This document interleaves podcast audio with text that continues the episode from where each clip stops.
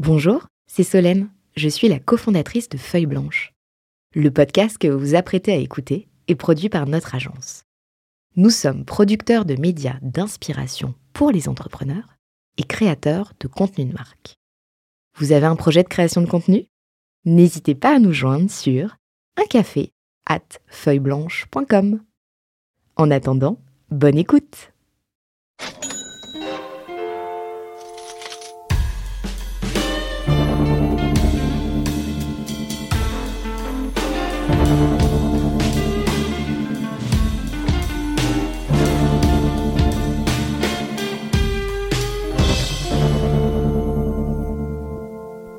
Les exits se suivent mais ne se ressemblent pas dans Cash Out. Aujourd'hui, je retrouve, et comme euh, toujours et avec grand plaisir, mon compère. Euh, comment vas-tu, Renaud Granier? Eh ben, Ça va très bien, Thomas. Encore très ravi d'être, d'être là avec toi.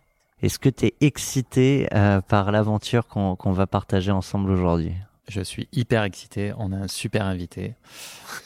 J'ai hâte. Tu lui mets la pression là. François Bansillon, bonjour. Bonjour.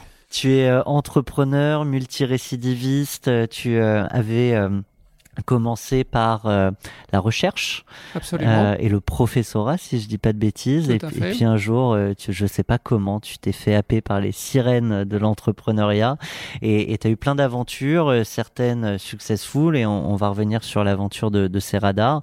D'autres, et tu le dis toi-même, ou qui n'ont pas été à la hauteur de ce que tu en, en espérais où je me suis planté, disons-le. Mmh. Il faut le dire. Un chat, un chat.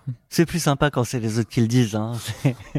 et, euh, et, et, donc, c'est aussi se fait la vie d'un entrepreneur. Donc aujourd'hui, tous les trois, euh, et pour les auditeurs, on va parler de cette aventure de, de Serradar.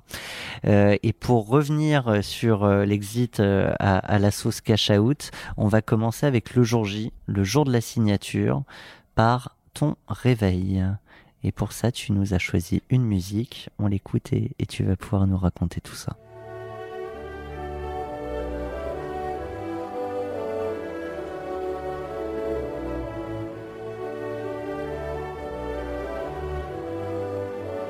Donc tu t'es réveillé de manière très paisible.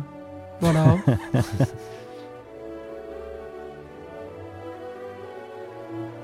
C'est l'hymne à la joie, Beethoven.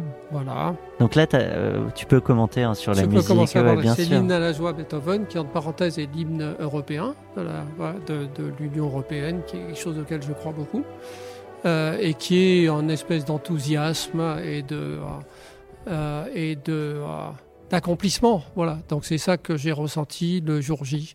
Pas de stress. On a eu beaucoup d'entrepreneurs là dans, dans Cash Out qui nous racontaient à quel point, mais jusqu'au dernier moment, c'était d'une ah, complexité sans nom. Euh, Ça et euh, l'ambivalence aussi des émotions. Donc toi, tu étais plutôt joyeux. Moi, c'était euh, l'aboutissement. D'abord, tout était barré, quoi. tous les, documents étaient empilés sur la table. il fallait signer. Il y a, 70 signatures. La signature était prévue à quelle heure, le jour J? La signature était prévue à 11 heures du matin. Euh, voilà, les juristes étaient là. Euh, j'étais tout seul à signer euh, parce que j'avais les délégations de signature d'absolument tout le monde. Donc les invests, les associés. Je re etc. Donc ça représente combien de documents, juste pour que les auditeurs comprennent? On, on signait une cinquantaine de documents, quoi. Euh, voilà, certains qui sont les mêmes euh, à chaque fois, et puis d'autres qui sont très différents. Il y a deal complexe hein, qui avait mis beaucoup de temps à se mettre en place, euh, qui s'est négocié très finement jusqu'à la fin. C'est quoi un deal complexe? Un deal complexe, c'est les, les, gens ont tort de penser que que pour que le deal soit bien, il faut qu'il soit totalement optimisé dans tous les sens et faire un truc qui traite tous les cas euh, et qui, qui, affine tout. Euh, et, et, dans la négociation et dans la discussion, on se laisse emporter à faire des choses compliquées, ce qui à mon avis est un tort. On ferait mieux de faire un truc hyper simple. Mais là, il se trouve que c'était un deal qui était... on avait fait une construction euh, euh, juridique et business complexe. C'est juste parce qu'on aime bien rentrer un peu dans le détail, sinon d'ailleurs on ferait pas ce, ce podcast uniquement sur ce sujet de, de l'exit qui peut parfois être balayé très rapidement dans, dans les interviews d'entrepreneurs. Qu'est-ce qui fait que ça devient complexe? Qu'est-ce qu'on, à quel point de détail on va pour pour en faire un sujet ben, D'abord parce qu'on a fait quelque chose qui se fait couramment. Il y avait un euh, il y avait un montant fixe plus un montant variable qui était lié au résultat futur euh, de la de l'absorption de l'entreprise. Est-ce que, est que, tu pourrais nous donner la proportion entre le montant fixe et le montant variable? Euh, Oui, je peux. grosso modo, c'était deux tiers fixes, un, tiers variable. Hein. Voilà. Hmm. Euh, sachant que cette ça, ça aurait pu évoluer suivant, le, euh, suivant la taille du variable. Mais enfin, c'était ces eaux-là. Et, c'est souvent le variable des était non négligeable. Voilà. La proportion. Voilà. Et tu as vendu, si je dis pas de bêtises, entre 3 à 6 millions?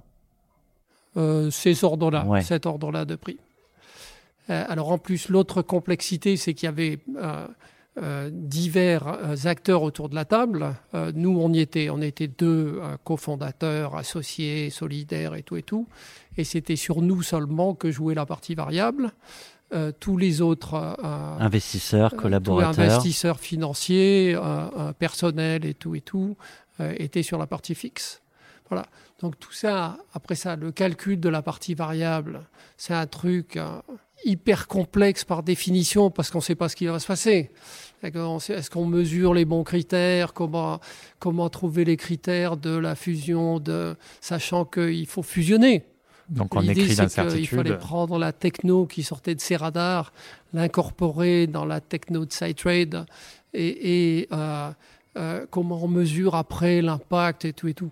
Donc euh, on, on, fait des choses raisonnables, mais on fait des choses qui ont tendance à être trop compliquées. Mais alors justement, est-ce que euh, le fait de faire trop simple euh, mène pas aussi euh, potentiellement à, des problèmes après la vente? Parce que justement on n'a pas cadré la latitude qu'a l'entrepreneur dans la, boîte qu'il a racheté et, ça s'est avéré dans, dans, les échanges qu'on a eu qu'on a vécu potentiellement problématique. Moi, je dirais que c'est le contraire, que plus le deal est simple, plus ce sera simple de comprendre la façon euh, dont le, variable évolue, et plus euh, euh, la règle de calcul est sophistiquée, plus ce sera difficile de la mettre en œuvre. Voilà. Mm. Parce que du coup, c'est plutôt côté acquéreur qui, lui, a besoin de préciser un maximum de points pour cette partie variable principalement, du coup. Oui, et, et, des deux côtés, on a envie de se couvrir, d'être sûr que ça va marcher vu que c'est un deal qui va falloir faire marcher. Il y a plein de contrats qui sont là pour prévoir euh, des histoires d'horreur euh, qui, en général, ne se produisent pas. Donc, c'est pas cette C'est quoi les pires scénarios? C'est quoi les pires scénarios que vous avez envisagés? Ben, Par exemple, euh, on s'était engagé à, on s'était engagé à rester. dans l'entreprise, hein, ce qu'on a fait et qui s'est bien passé. Euh, le pire scénario, c'est par exemple on décidait de partir, ou on se faisait virer, ou donc il y a plein de choses. Euh, il y a plein de choses compliquées à prévoir. Prévoir l'avenir, hein, c'est super dur. Alors du coup, ce que, ce que tu dis, c'est intéressant comme discussion. Euh, toi, tu suggérerais plutôt de dire on fait un deal fixe, sans obligation de rester. comme ça, c'est plus simple, on sait ce qu'on achète, et puis après, on, en fait, on décide ou pas de rester ensemble euh, non, non, non, non, non, non, c'est pas ça. On avait, moi, je pense qu'il fallait rester. D'accord? L'idée, c'était, euh, on était une, donc on était une start-up de 15 personnes. D'accord? J'achète une, une start-up de 15 personnes. Je sais qu'elle est incroyablement liée à la personnalité, à l'action, à la présence des dirigeants.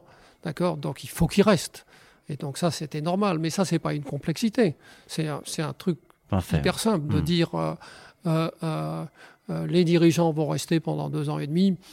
Ça, c'est bon. Après ça, c'est comment va être évalué, comment, etc., On peut faire simple ou compliqué. on s'est fait entraîner un peu à faire du compliqué. Parce que dans les faits, on peut jamais tout prévoir, on peut jamais tout écrire, et que in fine, il y a des incertitudes qu'on n'a pas écrites. Donc, tout à fait. Pourquoi tout aller aussi loin si dans les faits, in fine, on fonctionne différemment? Et alors du coup, on va, on va revenir hein, sur les, les, débuts, les négos, etc. Mais si on reste sur ce jour J, tout a été déjà dealé avant. Et là, tu y vas simplement ah pour signer. Donc, d'où l'hymne à la joie. pas trop de stress, pas trop de négo, euh, une heure zéro avant incertitude. C'était vraiment un closing au sens, euh, un closing au sens euh, américain du terme. Tout est fait avant et il n'y a plus, plus rien ne va se passer. Eh ben, on va faire un petit flashback tous ensemble et, et on va faire un flashback en musique.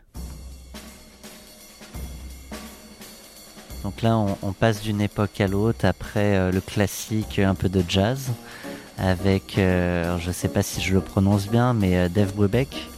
Dave Brubeck, Take 5. J'adore cette musique.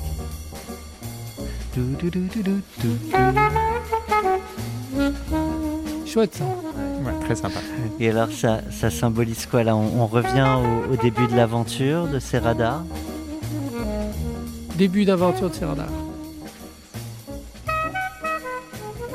Donc, euh, euh, radars a été créé en 2011 par Christian Frisch, mon associé et euh, à partir d'une idée euh, d'origine que j'avais eue, et c'était les débuts de l'open data. D'accord? Donc, et les débuts de l'open data, c'était l'État détient des données qui, va ouvrir au... nécessaires à l'exercice de sa fonction. Euh, ces données appartiennent à tous les citoyens et au pays. Elles doivent être mises à disposition de tous, des citoyens pour des raisons de transparence et euh, des entreprises pour éventuellement valoriser et développer de nouveaux modèles économiques à partir de ces entreprises. D'accord? 2010, c'était le début de l'open data en France.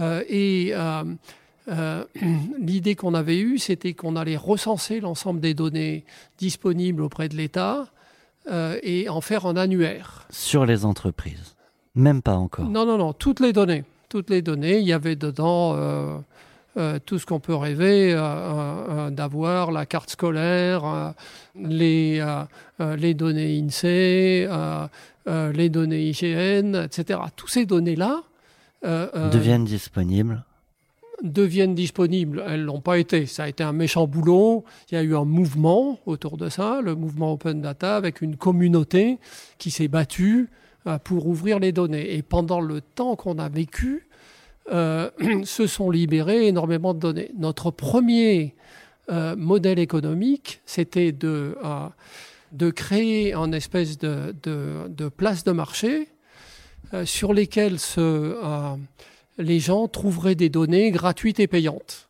Donc tu rendais accessible la donnée facilement. Donc tout le monde, on disait venez chez nous, vous pouvez acheter de la donnée à, la pièce, en détail, en bulk, etc., etc. Voilà. Donc on a monté cette place de marché, on a installé plein de données, on a fait l'annuaire, euh, on a lancé le truc et en six mois on a fait 200 euros de chiffre d'affaires.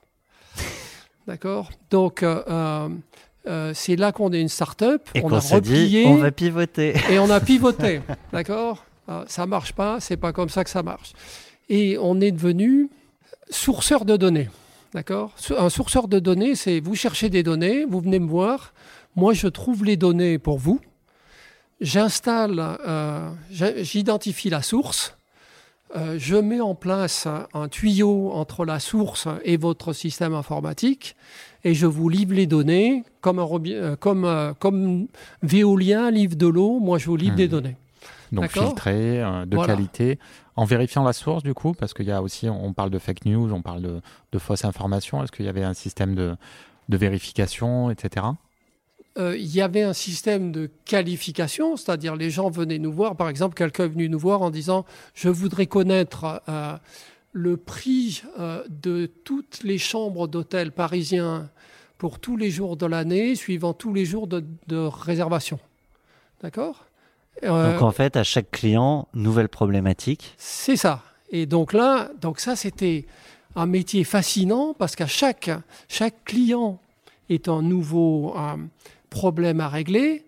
Et euh, l'idée qu'on avait, c'était que euh, euh, petit à petit, vu qu'on construisait beaucoup de données, donc on avait beaucoup de sources et beaucoup de tuyaux, il y a des gens qui nous redemanderaient des données qu'on avait. Mmh. Voilà. Euh, donc c'était un deuxième modèle de business et ça a marché. On a commencé à construire quelque chose. et s'est posé pendant tout le temps où ça, ça fonctionnait, la question de savoir est-ce qu'on va être des généralistes purs c'est-à-dire faire n'importe quelle donnée sur n'importe quel sujet, ou à un moment donné, on va être poussé à se focaliser sur un sujet particulier. D'accord? Et petit à petit, on s'est focalisé sur un sujet particulier qui était les données entreprises. Voilà.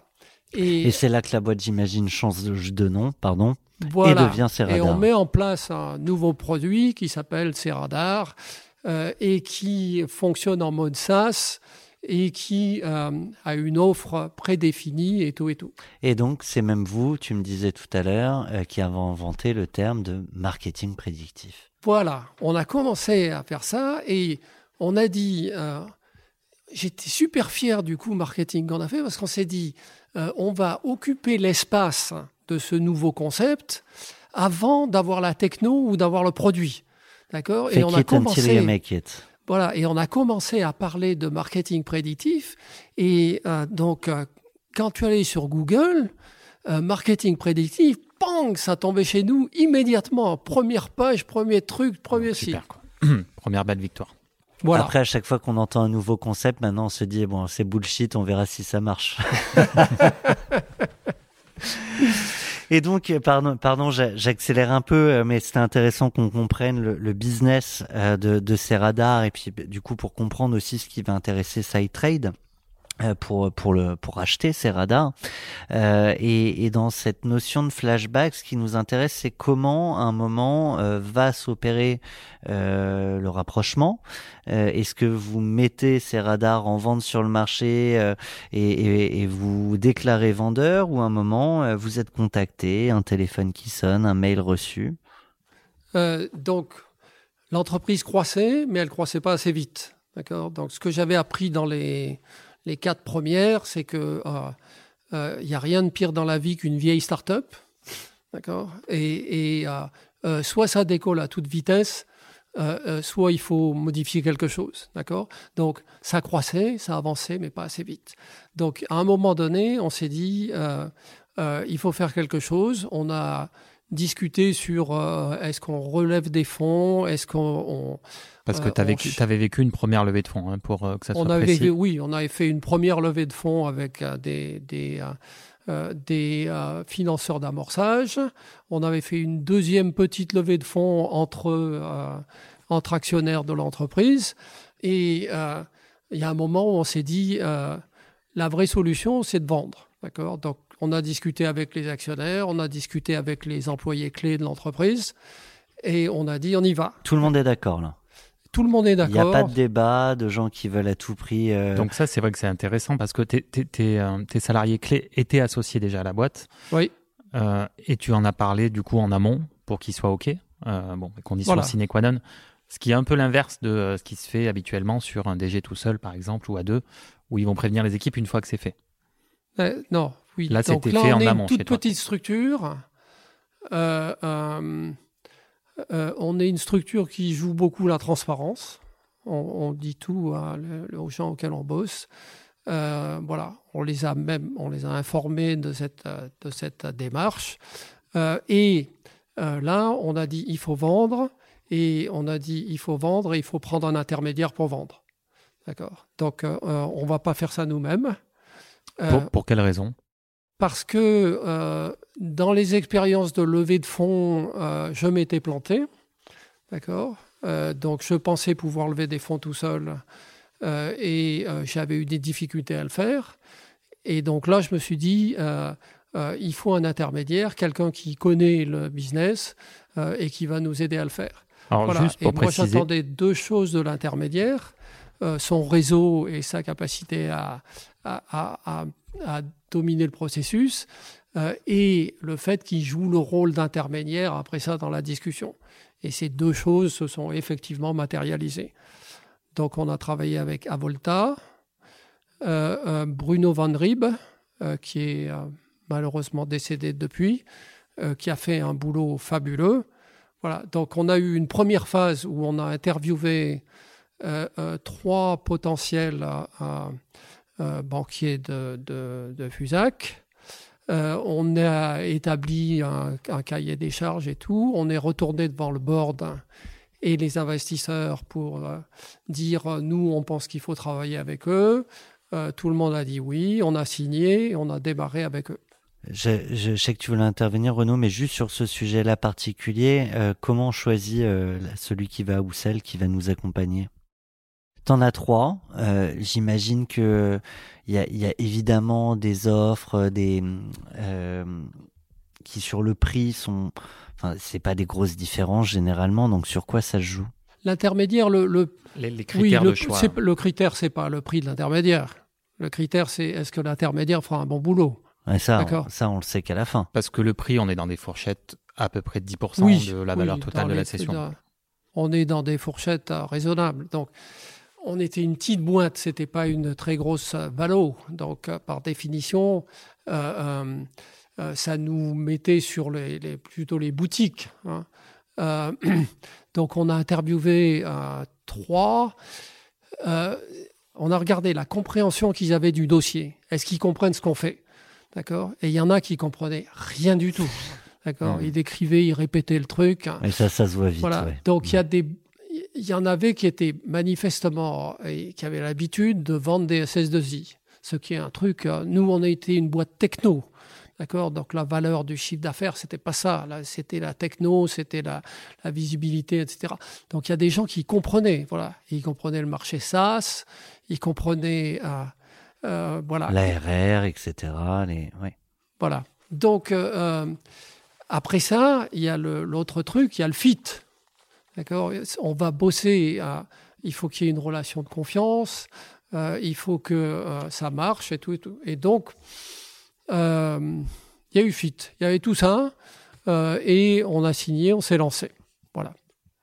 Ok. Et les étapes d'après, du coup, euh, une fois que vous dites go, on passe avec toi, qu'est-ce qui se passe concrètement avec, avec cette langue d'affaires? Les étapes d'après, c'est l'intermédiaire va rédiger un, un, un, bouquin, on va constituer la data room, et l'intermédiaire rédige un, un, prospectus qui décrit l'entreprise et qui la pitch. D'accord? Donc là, c'est là qu'on confirme qu'ils euh, font un bon boulot et tout et tout. Je sais pas ce qu'on aurait fait si on avait trouvé qu'ils faisaient un boulot dégueulasse. Hein, mais, mais, il se trouve que euh, ils ont pondu un truc qui était.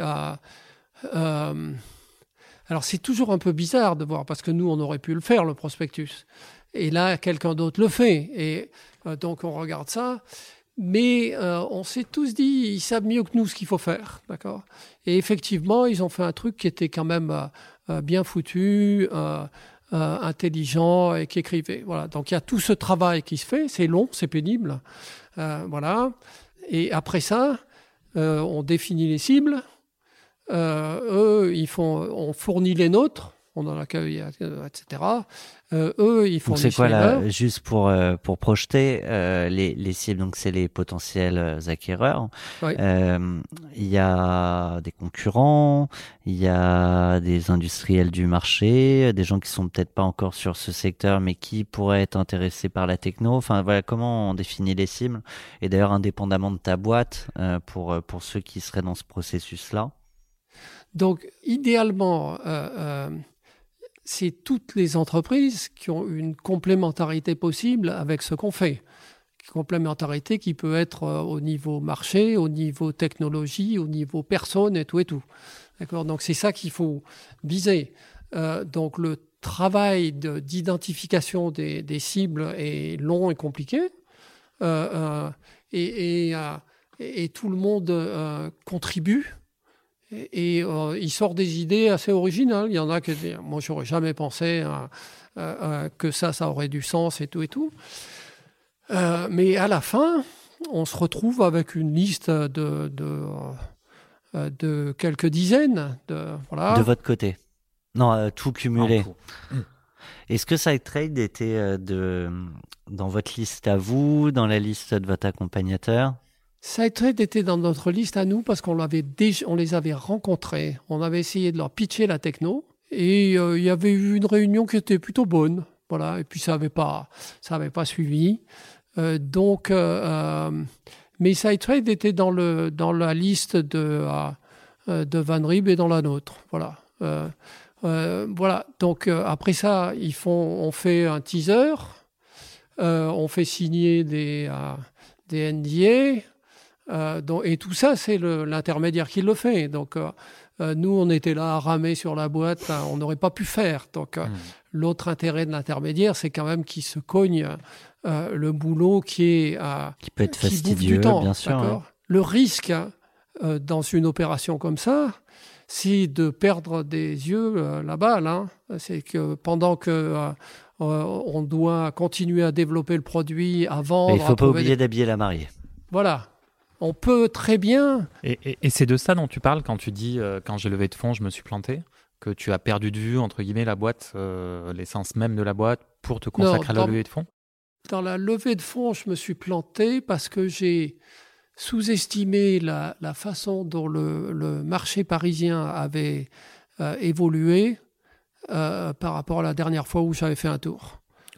Je pensais que je connaissais et L'écosystème euh, euh, français a extraordinairement évolué sur les 20 dernières années. Il s'est hyper professionnalisé, euh, il y a beaucoup plus de monde et tout et tout. Et, ça, je l'ai loupé. Voilà, donc je me suis planté. et je pense qu'on aurait pris un lever, on aurait levé, voilà. Et, par ma faute, on n'a pas levé. Mais voilà, mais c'est pas ni la première ni la dernière ça, que je voilà, mais tu as mis le doigt sur un truc hyper important, c'est euh, de ne pas perdre de vue qu'il euh, faut développer la boîte. Voilà, voilà. Il y a le business à faire tourner.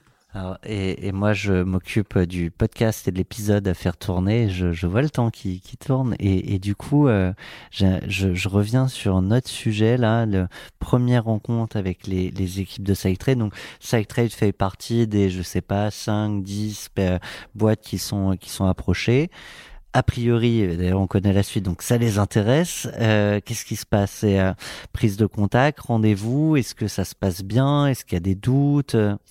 Donc après le, euh, après le premier tour, on s'est retrouvé avec une shortlist de sept boîtes qui étaient intéressées. on a fait une première réunion avec les sept et la première des sept était avec SideTrade. et on sortait à chaque fois et on donnait notre ressenti. Et moi, je suis sorti de cette première réunion en disant c'est C'est un bon candidat, euh, ce serait intéressant.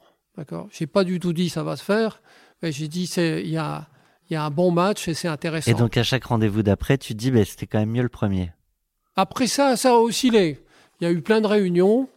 SideTrade est une boîte qui repose beaucoup sur son dirigeant et c'est, euh, il est vraiment très hands-on. Euh, et donc, c'est lui qui a pris le truc en main et qui l'a fait avancer. Il nous a pas, il nous a fait rencontrer plein de monde et tout et tout. Euh, mais euh, voilà, on discutait avec le bon Dieu et pas avec ses saints, quoi. Donc après ça, il y a eu N réunions et, il y a eu des ça va se faire, ça va pas se faire. Ok. Est-ce que vous, vous aviez des conditions en termes de montant, des, des, conditions aussi d'accompagnement, etc. Est-ce qu'avec avec ton associé, tu t'étais dit, en dessous de ça, on n'y va pas, des seuils, etc. Est-ce que vous étiez on fixé est, On est parti super ouvert. On est parti super ouvert. Euh, euh, on avait des critères. Voilà, on n'avait pas des conditions, mais on avait des critères. Les critères, c'est euh, il fallait que ce soit bien pour l'équipe. Voilà, il fallait que ce soit bien pour la techno et le produit. Parce qu'on était, bien sûr, on est amoureux de notre techno, c'est notre boîte, etc. Donc tout ça, pour nous, c'était, c'était des, des critères, mais on n'avait pas euh, des conditions sur il faudrait que, etc. Voilà, donc euh, euh, on savait, on avait en tête des trucs, ça je ferais jamais, quoi. On a rencontré des gens, on s'est dit putain, je vais pas aller dans cette boîte, quoi. Et encore plus, il faut rester deux ans et demi. Pour quelle raison? Mais tu as des petites anecdotes, peut-être une à nous raconter, complètement anonymisée. pourquoi tu pas dans telle boîte? Bah,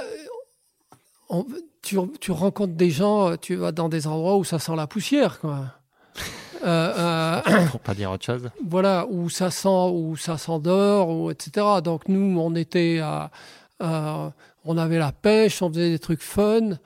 donc de culture d'entreprise, mais pas que, mais culture, oui, culture d'entreprise. Donc quand était une boîte où où les gens arrivaient le matin parce qu'ils étaient contents, quoi. et ils restaient tard le soir parce qu'ils étaient contents et ils se retrouvaient pour euh, boire des bières, etc. Donc, euh, euh, tout ça, c'était notre vie et notre passion. Et donc là, il fallait trouver des gens comme ça. Et donc, on voit des gens où c'est l'horreur. Et, ça, tu arrives à le sentir assez vite, en fait, dès que tu passais le pas de la porte, de dire là, il y, a un mauvais ressenti ou, ou après, c'était après la réunion, en échangeant avec les personnes, non, etc. On voit pas, il faut, il faut discuter un peu plus. Voilà il faut discuter un peu plus. Tu nous as dit euh, il, y a, il, y a, quelques instants, il y a avec SideTrade, hein, donc c'est qui est l'acquéreur final, il y a des moments où on s'est dit ça va se faire, d'autres moments où on s'est dit ça va pas se faire, et, comme ça plusieurs fois. C'est quoi les grands moments où euh, parce qu'à la fin ça s'est fait, donc ce qui nous intéresse beaucoup et, et je pense que pour l'apprentissage et le partage c'est ce qui est le plus intéressant. Quels sont tous ces petits moments où on se dit ça va pas le faire? Ben, euh, Olivier Novasque, c'est un négociateur hors pair. Donc j'ai une admiration parfaite pour lui. C'est un vendeur hors pair et un négociateur hors pair. Et euh, à la fin, le jour de la signature, je me suis dit super parce que maintenant, la prochaine fois que je négocie, j'aurai Olivier Novas de mon côté. du bon côté de la barrière. Donc euh, là, euh, il était fort, quoi. Je voyais dans la discussion euh, la façon dont il, euh, il, gérait la discussion, dont il la faisait avancer, etc., etc. Et il y a des moments où je me dis, putain, ça va pas se faire, quoi. Ça va pas se faire parce que euh, parce qu'on va pas arriver à se mettre d'accord. voilà, il y avait, tu je, veux ci, je veux ça, etc. Donc c'est la négo elle-même. Voilà. Donc j'avais plus de, nous on n'avait plus de doute sur le fit. On se disait, euh, moi je vois bien l'équipe euh, là-bas, je vois bien notre produit, je vois bien comment il s'inscrit dans la gamme, je vois bien ce qu'on va y gagner. En quoi, ce qui nous intéressait, c'était que ça allait permettre d'accélérer. on allait en faire plus et tout et tout. Euh, donc il n'y avait plus, il y avait plus de réflexion là-dessus. C'était vraiment le, comment je programme le deal pour le faire atterrir et converger. Mais toi et ton associé, si ça se faisait pas, c'était pas grave? Vous auriez continué comme ça ou vous, vous seriez reparti sur un process de vente? Ah oui, oui, si. Quel était le plan B? Voilà, on n'était pas, on n'était pas au point où il fallait absolument qu'on fasse le deal. Voilà, donc il fallait que on ne faisait le deal que si on trouvait que c'était bien. On n'était pas pour les équipes, pour le, produit, pour la, pérennité de la boîte, etc. Avant, avant bien le montant financier. Donc c'était bien, bien ça les, les priorités. Ok avant qu'on passe à, à, la suite, est-ce qu'il y a un sujet, une clause sur lequel tu aimerais euh, partager ton expérience? Alors, ce qui, a, ce qui a bien marché, c'était que oh, on était deux, hein, les deux associés, et on s'entendait, on s'entend comme le doigt de la main, on se fait confiance. Et être deux, c'est fabuleux, parce que ça permet de tester à chaque fois. On se laisse emballer dans une discussion, etc. Tandis que là, on, discutait, puis on ressortait et on comparait nos trucs. Okay Après ça, on avait l'intermédiaire. Donc, euh, euh, Van Rieb, il était là euh, et il donnait des avis, il donnait des conseils, il faisait avancer les trucs. Donc, tout ça, tout ça a bien fonctionné. On n'aurait pas eu ça, je pense qu'on ne serait peut-être pas arrivé au bout. Voilà. Et est-ce qu'il y a des choses que tu referais pas? Que je referais pas. Ou différemment Écoute, euh, moi j'ai trouvé que. Euh, euh, est-ce qu'on a fait des erreurs? C'est ça la bonne question. Je confirme, très très bonne question. Voilà, on a. Alors, il y avait quelque chose au milieu, c'était que donc Christian et moi, on s'entendait parfaitement. On avait un investisseur financier qui était un fonds, un fonds d'amorçage. Et avec eux, ça a été un petit peu plus compliqué parce que leur, leur intérêt n'était pas le même que le nôtre. Non, eux, ils sont purement financiers. Euh, voilà. Et peut-être qu'on les a pas aussi bien alignés qu'on aurait dû au départ. Et ils voulaient quoi? Ils avaient. Je pense pas que c'était un désaccord sur ce qu'il fallait. Bon, ils étaient plus intéressés. l'équation était plus financière que humaine, mais pas, pas totalement, pas totalement. Euh, je pense que peut-être qu'on n'est pas rentré avec eux, euh, peut-être qu'on les a pas assez impliqués dans le processus. Voilà. Donc c'était un jeu où il y avait quand même beaucoup d'acteurs dans tous les sens, euh, une négo, voilà, compliquée. On a fait un flashback. Euh, on va faire maintenant une petite ellipse. Donc on repasse euh, après euh, le jour J la signature et donc après la signature, bah il y a un lendemain. on rentre dans la boîte qui nous a qui nous a racheté et, de fait on n'est plus chez soi et, on va parler toute cette période de vie. Je crois que vous avez dealé pour deux ans et demi de mhm. présence, mais euh, mais on fait pas un changement de de rubrique sans un bon jingle. Et pour ce jingle, tu nous as choisi Miles Davis encore.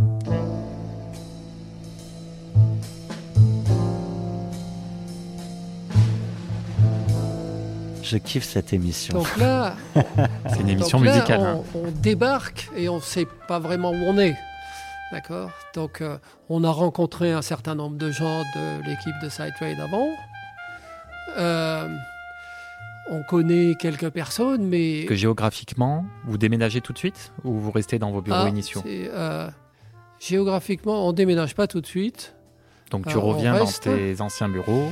Voilà. Et, donc. ouais, mais du coup, est-ce que tu as vraiment le sentiment que quelque chose a changé? Ah oui, oulala, il y a des personnes de SiteRed qui sont dans les bureaux Ah oui, oui, on voit, on a changé, on a changé, absolument. Alors vas-y, explique-nous tout ça. D'abord, euh, d'abord, voilà, tout, tout, le monde vient voir, on se présente à tout le monde, euh, et euh, Olivier Novasque vient chez nous pitcher, quoi. Il vient faire la, et il fait son bon boulot, il séduit les gens, tout le monde est, tout le monde est enthousiaste et tout et tout. alors pour revenir, il se passait quelque chose, c'est que SideTrade venait de racheter deux autres boîtes. D'accord? Ils avaient racheté une boîte en Angleterre et ils avaient racheté une boîte en France. D'accord? Euh, L'autre boîte en France s'appelait ICO.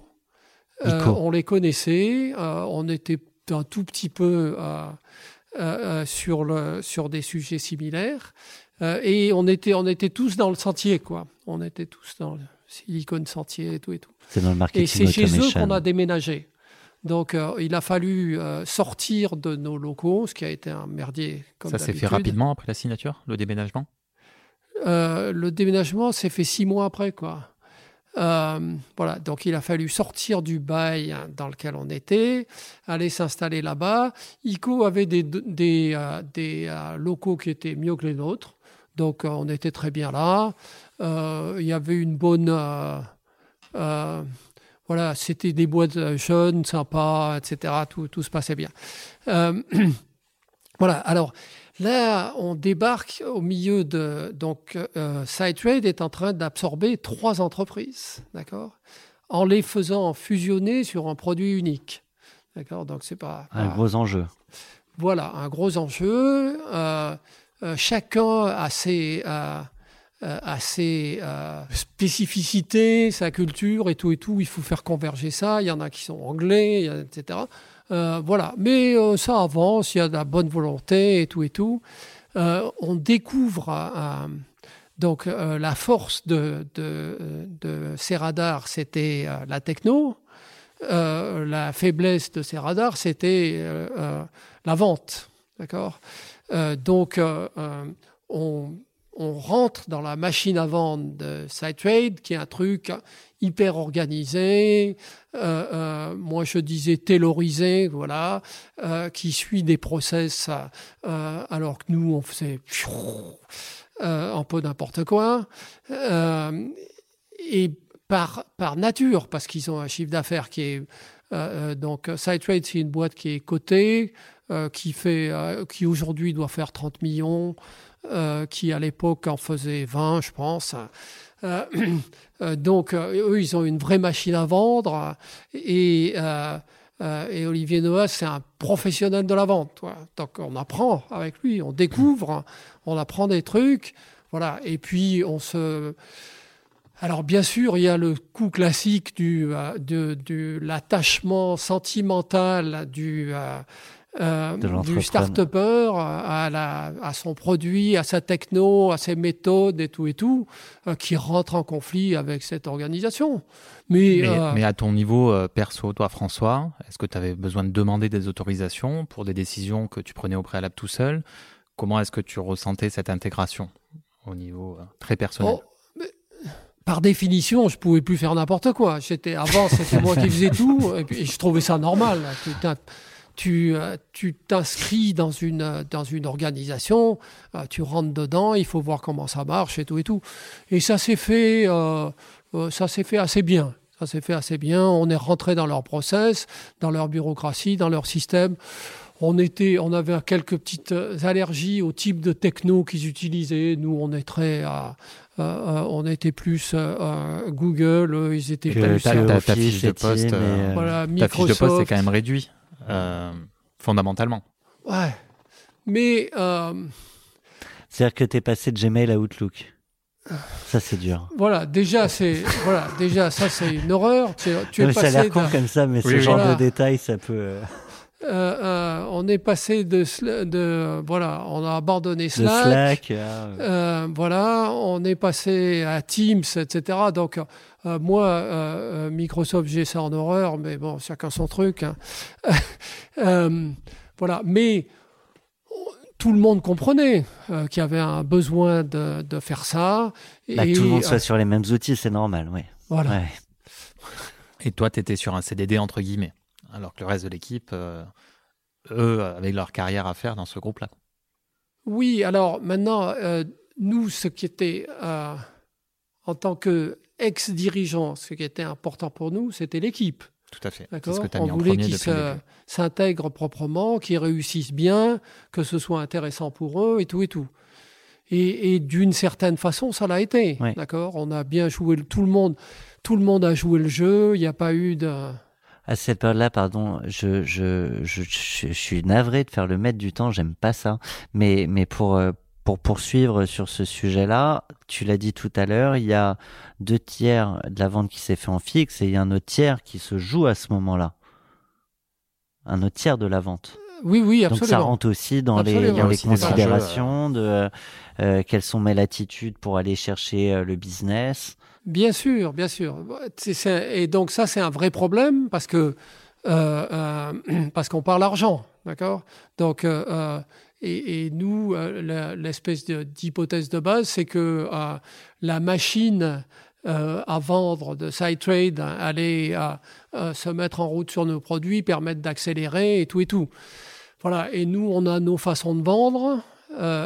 Qui sont des façons start-up et eux, ils ont des façons plus élaborées. Et donc avec un temps de décision qui peut être plus long peut-être. Voilà, et puis en plus, euh, de, dire euh, nous on, on prend pas tel client parce que c'est trop petit, parce que c'est pas intéressant. Dans la start-up, on prend n'importe qui, on prend tout ce qui passe, hein, même si euh, ça demande de tordre un peu le produit et tout et tout.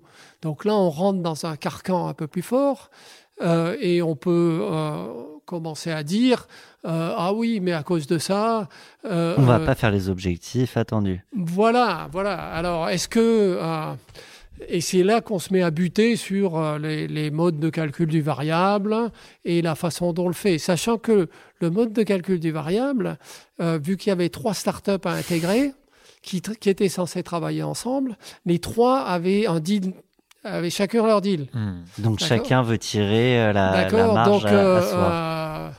Voilà. Donc plusieurs fois, on est retourné et on a modifié les conditions du deal.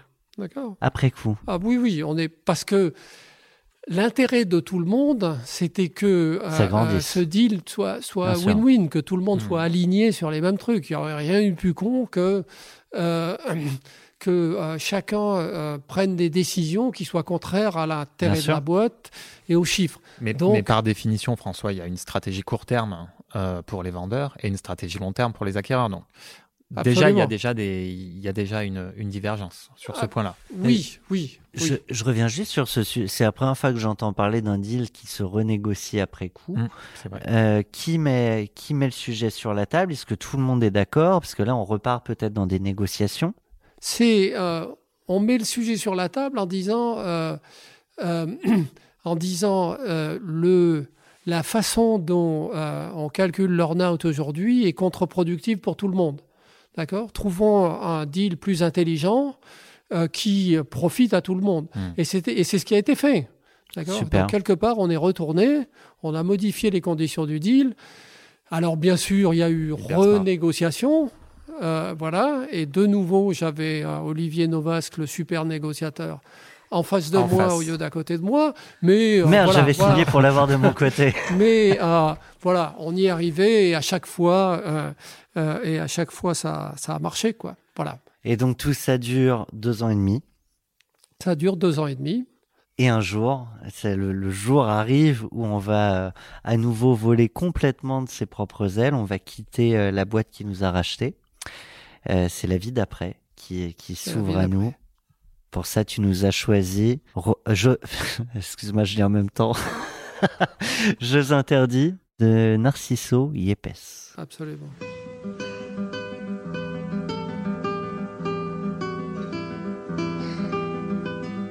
Il a beaucoup de cordes à sa guitare. T'avais autant de, cordes à ton arc euh, à ce moment-là pour. Euh, c'est pour ça que tu as choisi cette chanson. Euh, pourquoi cette chanson? Pourquoi cette chanson? Parce que maintenant les jeux deviennent autorisés. Au contraire, les jeux ne sont plus interdits. Donc c'est retrouver sa liberté. c'est retrouver sa liberté. Alors on, a, on est resté, moi, ce que je dis toujours, euh, on reste toujours un peu trop longtemps dans les boîtes euh, euh, qui vous ont racheté parce qu'il y a le. Il y a l'arrogance du fondateur, c'est compliqué. C'était un peu long à la fin C'est honnête, de, honnête de le dire. Oui, oui, oui. Moi, je, je pense que j'ai fait les. dans ma vie, j'ai aussi racheté des boîtes et j'ai compris comment ça se passe, quoi. Euh, c'est difficile pour certains, c'est on, annule, euh, etc. Donc, euh, le jour où on repart, c'est un nouveau redépart. C'est la liberté.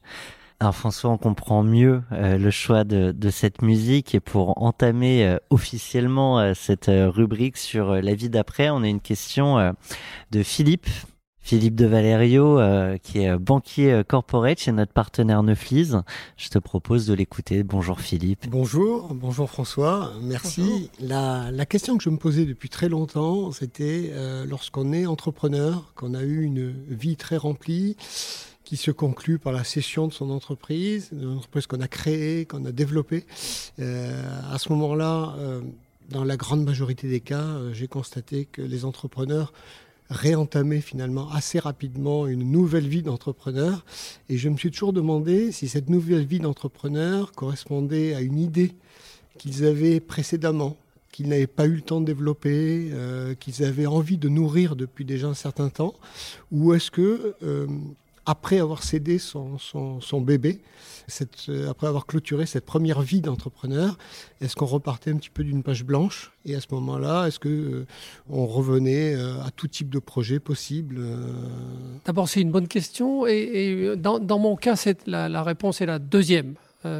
moi, à chaque fois que j'ai été sorti, que je suis sorti d'une aventure entrepreneuriale, nouvelle feuille blanche. D'abord, j'ai eu envie de, de, de recommencer parce que c'est fun, parce que ça remplit la vie, parce que c'est passionnant et tout et tout.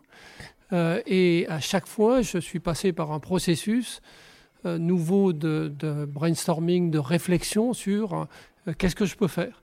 Alors, bien sûr, on tire des leçons de la de l'expérience passée ou des expériences passées en se disant j'ai fait tel truc, c'était pas bon, je fais, je voudrais faire un peu différemment, etc. Mais à chaque fois, euh, effectivement, et quand on est plusieurs à créer, on se met autour d'une table euh, et on essaie de voir euh, ce qui est faisable. Donc il y a, y a, vraiment ce phénomène page blanche avec le fait qu'on n'a pas un cerveau qui est blanc, mais qui, qui va nous guider dans cette, dans cette phase d'élaboration. On profite de l'expérience passée mais en, se laissant tout, euh, Absolument. voilà, on profite, on a appris des choses, on a vu, euh, j'ai fait ça, euh, quand même c'était pénible, ou je suis passé à côté de telle chose. Voilà. Et puis, donc, l'aventure entrepreneuriale a duré, pendant cette durée, on a vu des choses se passer. Euh, on a vu des nouvelles technologies émerger, on a vu des nouveaux marchés, voilà, on a appris de nouvelles choses. Donc tout ça, ça va nourrir hein, la réflexion, euh, mais on va repartir, euh, on va repartir sur une nouvelle, sur une nouvelle aventure, comme vous, comme vous l'avez dit, à partir d'une page blanche. non préméditée. Voilà. Et donc cette vie d'après, ces radars s'ouvre devant toi. Et là, il y a autant de cordes de vie possible que de cordes à la guitare de Narciso Yepes. Euh, laquelle tu choisis? Euh, Donc, euh, on se met à un petit groupe et on commence à brainstormer sur la suite. Comment on va faire Quelle nouvelle boîte et, avec les associés d'avant. Avec oui, avec des associés d'avant. avec, des associés d'avant. À aucun moment donné, tu te dis bon, bah, je fais une pause, je, me, je prends une année sabbatique. Non, tout de suite, tu repars euh, sur un nouveau projet. Alors, euh, c'est une question que ma femme me pose à chaque fois. Pourquoi tu m'as pas emmené faire un tour du monde, chérie Pourquoi tu fais pas une pause Voilà. Et euh, là, j'ai fait une pause de en mois. D'accord. Oh, grosse pause. grosse et emmené ta femme à l'autre bout du monde Et du 1er janvier au 31 janvier, euh, on s'est arrêté, je me suis arrêté et on est parti découvrir l'Argentine. Voilà, et c'était merveilleux. Euh, et c'était la première fois que je le faisais. Euh, voilà, en revenant, on s'est tout de suite mis autour de la table pour bosser. Ah, tu t'es pas dit c'était trop bien, je, reste en non, Argentine. Non, pas, voilà, je suis pas, pas lancé dans la pampa. Oui, là aussi c'est toujours trop long le fait de ne rien faire. Donc, on a trouvé un nouveau euh, hébergeur euh, qui est un, incubateur qui s'appelle Camet, euh, qui appartient à AXA et qui fournit des conditions extraordinaires de travail pour les entrepreneurs en résidence. D'accord? Donc on intègre le. le Mais t'intègres, tu, tu arrives avec un pitch de boîte pour rentrer, ou tu dis je veux lancer ma boîte, tu rentres et puis. Tu, tu fais la boîte sur place. Après. C'est génial. Ok, je je connaissais pas, super. c'est génial. Donc, euh, c'est des conditions de rêve. Euh, ils te prennent, ils te donnent six mois avec un certain nombre d'aides et de services pour définir le projet. Euh, et si le projet leur plaît après ça, ils, le financent ou ils le cofinancent, etc. Voilà. Donc on s'installe là, on commence à bosser. Mais tu sais pas encore sur quoi tu, avec quoi tu vas sortir. On, avait quelques idées, hein, on avait quelques idées, mais tu as, des pistes à nous donner euh, Le thème nous était imposé, qui était euh, euh, assurance ou santé. D'accord? Alors, oui, il y a de quoi faire, c'est large. Il y a de quoi faire. C'est assez large, oui. Et alors, on arrivait. Pour un homme nous, de techno comme toi, il, y a, plusieurs sujets à adresser. C'est ça. Voilà. On arrivait, nous, avec notre image big data, machine learning, machin, machin. C'est ça qui nous branchait. Voilà. Donc, on bosse là-dessus et le Covid arrive et euh, euh décide d'arrêter le lancement de nouveaux projets. Donc au bout des six mois, on avait deux bons projets qu'on était prêts à soumettre, euh, mais plus de lancement de projet. Donc on a travaillé un petit peu avec une des boîtes de Camet en faisant du conseil, et puis chacun est parti de son côté. je comprends potentiellement que les, que le moment de lever ou de se faire accompagner euh, pour financer le projet et le développer, c'était pas le bon timing. Néanmoins, le projet, euh, il est peut-être encore valable. Tu en parles comme si euh, c'était c'était fini pour de bon. C'est fini pour de bon parce que l'équipe s'est évaporée, quoi. Voilà, on était, on avait monté ça à trois. quand il y a eu ça, les les deux autres sont partis faire autre chose. voilà, et je voilà. C'était très, le... très lié à l'équipe. Mmh. Euh, voilà, c'était très lié à l'équipe et. Euh, euh, bon, pour ceux qui veulent se lancer dans, sur ces, ces domaines-là, vous, vous appelez François. Il a, il a peut-être un, un, projet clé deux, en main. Deux idées géniales hein, qui peuvent être implémentées. Super. Que tu serais prête à partager? Je te demande pas de le faire au micro, mais euh, oui, oui, oui, bien sûr. Oui, on peut raconter ce qu'on a fait, absolument. Et eh ben, appelez François Bansillon. Ok. Donc, euh, donc ça, ça s'arrête. Euh, cause Covid, cause éclatement de l'équipe. c'est comme un, groupe de rockstars qui, qui, se, qui se sépare, mais ça n'empêche pas des carrières en solo. Alors, quelle carrière, à quelle carrière te dessines-tu maintenant? Donc, alors là, je continue à bosser un peu. Je fais du, j'ai fait quelques missions de conseil à droite à gauche. voilà, et j'ai démarré un nouveau projet avec, avec une équipe de cinq autour de ce qu'on appelle la sonnette virtuelle. Euh, qui est une sonnette basée sur un QR code qu'on affiche à sa porte d'entrée. D'accord. Et c'est un concept assez futé, euh, grand public, euh, et qui peut avoir pas mal d'impact. Donc ça nous plaît beaucoup, ça nous amuse, et on est dans la phase initiale du. on a levé. Ça s'appelle Ding, je crois. Ça s'appelle Ding. Très utile quand on a des bébés à la maison. Des, ah, bien vu. on l'appelle Ding parce que ça sonne bien. Oui, c'est pas con. Voilà. Il y a un autre truc qui sonne bien, c'est la célébration. Et on aime bien conclure euh, nos épisodes par euh, la musique sur laquelle tu as, pu fêter euh, la session. déjà, tu vas nous dire ce que tu as pu faire aussi. Déjà, est-ce que voilà, tu as, fait la fiesta? On a fait la fête, oui, oui bien sûr. Et alors, Bah, alors la question, c'est est-ce que tu as dansé sur la musique que tu as choisie C'est de Richard Anthony. C'est ma fête, c'est ta fête, c'est notre fête. Voilà. Donc, moi j'ai dansé là-dessus, mais on peut pas dire que l'équipe de Data Publica danse là-dessus. Donc il faut. Il y a des questions de. Parce que la culture d'entreprise et la culture musicale. Voilà, il y a des, questions générationnelles un petit peu. Hein. en tout cas, vous avez fêté ça. Euh, on a fêté ça sur, dans les locaux sur place.